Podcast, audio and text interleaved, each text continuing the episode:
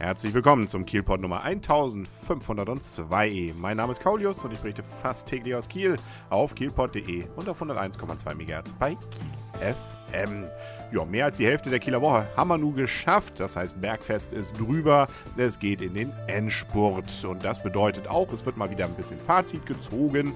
Und das geht sehr fröhlich aus. Nämlich ein friedliches Sommerfest soll es gewesen sein. Und ist es wohl auch aus eigener Anschauung.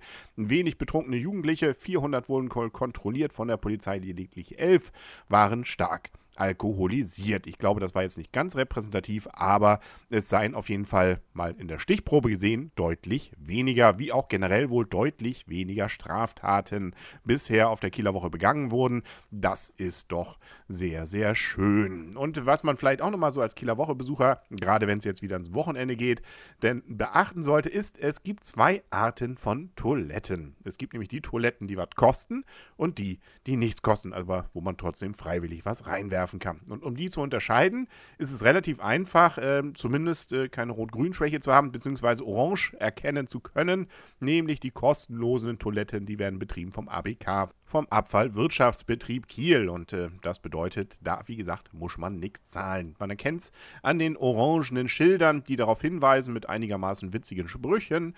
Und äh, ja, dann auch daran, dass man eben nicht gleich die Hand aufgehalten bekommt, wenn man reingeht.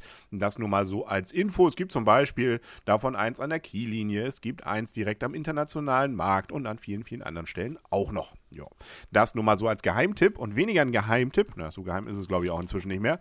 Ähm, aber zumindest noch mal ein Blick auf das Programm jetzt von Donnerstag. Auch da gibt es natürlich Kieler Woche trotz Deutschlandspiel. Das liegt ja ein bisschen besser. Da kann man jetzt ja von 18 bis 20 Uhr wunderbar Public Viewing mitmachen und danach noch voll die Kieler Woche genießen.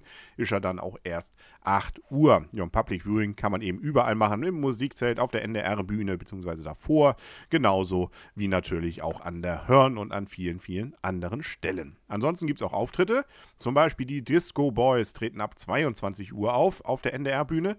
Vorher schon ab 16 Uhr. Da gab es Büro am Strand dort, präsentiert von NDR1 Welle Nord. Und äh, die kennt man ja aus Kiel, glaube ich schon. Das sind ja die Rebbe hier aus Kiel, die immer mal wieder auftreten und ganz witzige Texte haben. Allerdings, soweit ich weiß, inzwischen ja ohne MC Winkle. Aber macht nichts, ist, glaube ich, trotzdem sehr spannend und interessant und witzig auf jeden Fall.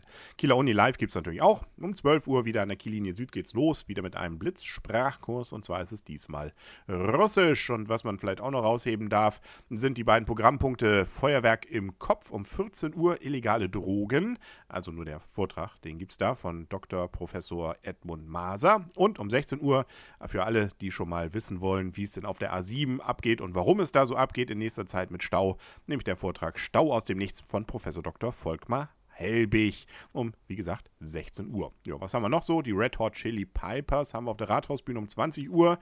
Nicht zu verwechseln mit den Red Hot Chili Peppers, die kommen nicht. Aber die Pipers, äh, die haben dann Dudelsäcke vor allem. Es gibt aber selbst für die Fans von Red Hot Chili Peppers eine Möglichkeit, nämlich auf der Max-Bühne. Da spielt nämlich die entsprechende Coverband um 21 Uhr. Wie passend. Offenes und kostenloses Kino gibt es ja auch natürlich. The World's End um 22 Uhr. 15. Turmführung kann man natürlich mitmachen. Jochen, der sprechende Elefant, ist wieder unterwegs.